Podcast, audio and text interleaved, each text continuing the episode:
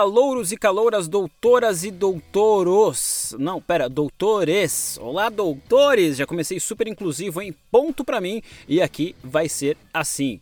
Depois a gente pode discutir o brasileiro e o português num outro momento, e a língua e tal, mas eu acabei de chegar, eu tô muito feliz com o convite do meu amigo Ricardo Anderson, minha persona preferida da RUC, local onde passei grandes e inesquecíveis momentos, seja no curso de técnica, seja no curso de relatos, seja fumando um charro na varanda e divagando sobre a vida, e basicamente é isso que nós vamos fazer por aqui nessa rubrica, doutores. Devagar, devagar e devagar. Devagar sobre a existência, sobre a experiência, sobre a insistência, devagar se vai ao longe longe e nós vamos muito longe e eu espero que juntos. Então, roda a vinheta de abertura!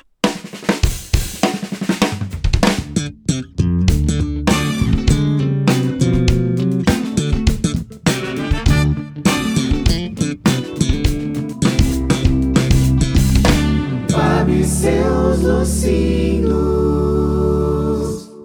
Fábio e seus Lucindos, na verdade, é um projeto de podcast pessoal meu e ele ficou meio parado e agora eu tô meio requentando ele, mas requentar é uma palavra um tanto quanto dá uma sensação de que é um plano B, assim, e não é essa a ideia, não. Na verdade, ele tá empurrando para o primeiro plano e voltando novamente, fazendo isso ser importante na minha vida. Eu fiquei com ele meio entalado, na verdade, ele ainda tá entalado e o convite do Ricardo foi um chacoalhão para que eu não deixasse essa peteca cair, então eu vou juntar o útil ao agradável. Em vez de tornar a rubrica um podcast, eu vou tornar o podcast em rubrica. Assim eu me obrigo a produzir alguma coisa toda semana e a gente se reaproxima. Pode ser? Sim!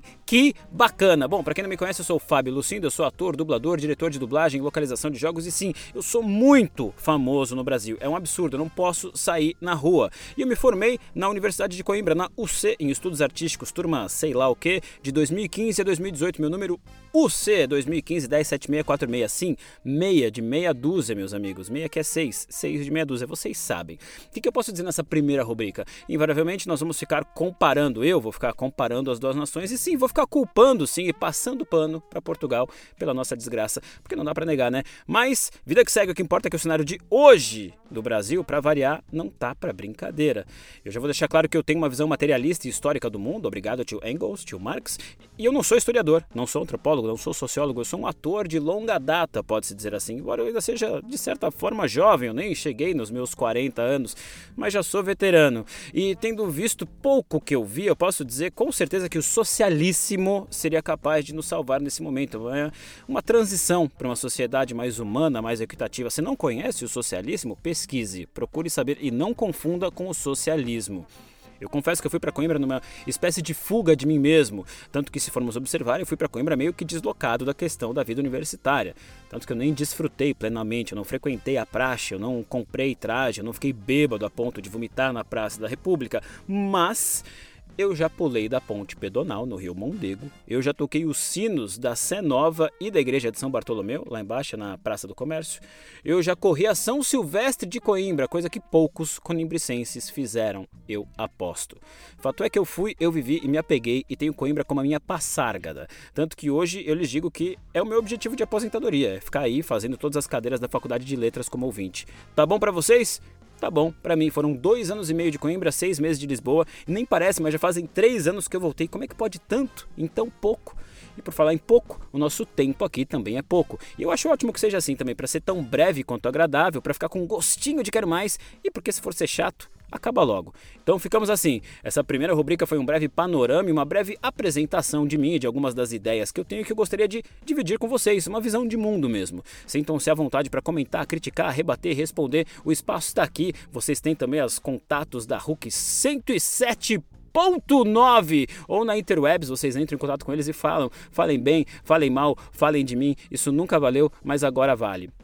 Nós ficamos assim, para isso eu espero que seja divertido, construtivo e que a gente possa entender melhor essa bagunça generalizada que o mundo se tornou, né? Porque assim, eu sei que o Brasil vai de mal a pior, mas eu também sei de alguns dos motivos e pelo que eu vejo por aí, não tem lugar muito bacana hoje em dia não. Negacionismo, xenofobia, pira dos seres humanos, o pior dos seres humanos está eclodindo de forma inimaginável. A Covid-19 ia nos tornar melhores, né? Alguém ainda acredita nisso? Um abraço para todos da rádio, hein? Pro Jorge Mendes, pro Rui Marinho, João Rodrigues, Sofia Fonseca, pro Alvarinhas e para todos que estão neste momento na Ruca que eu não conheço, mas que já considero pacas. Uma saudação especial pro meu amado, meu eterno, meu idolatrado Zhang Qinzé, o melhor de todos. Saibam, esse lugar que vocês estão nesse momento é muito especial, vocês vão sentir saudades. Eu sinto. Obrigado, Ricardo. Obrigado, amigos. Obrigado, doutores da alegria. Até a próxima semana, quando a gente começa de verdade. Ah, mas já quer uma dica inicial? Um podcast. Quer ajudar a entender um pouquinho o Brasil para você? Um podcast chamado Medo e Delírio em Brasília. Medo e Delírio em Brasília. Ele é escrito por Pedro Daltro. Acha lá no seu Spotify, no seu tocador de podcast favorito. Eles fazem um panorama do Brasil que você chora de rir, enquanto chora de ódio, depois chora de novo. E para quem faz rádio, é uma loucura de tanta intenção e tanta edição que eles fazem. É muito foda. É isso aí, Brasil, é isso aí, Coimbra, eu te amo para sempre, eu vou voltar inúmeras vezes e eu acho que essa rubrica é só o começo, pois vai fazer tanto sucesso, tanto sucesso, tanto sucesso que isso ainda vai virar um stand-up e eu vou apresentar aí no TAGV. Anotem, Fernando Matos Oliveira, me nota, eu tô voltando. Beijos em todos vocês, até a semana que vem. Eu quero mais é prego no prato, no pátio. Saudade mata. Beijo, fui!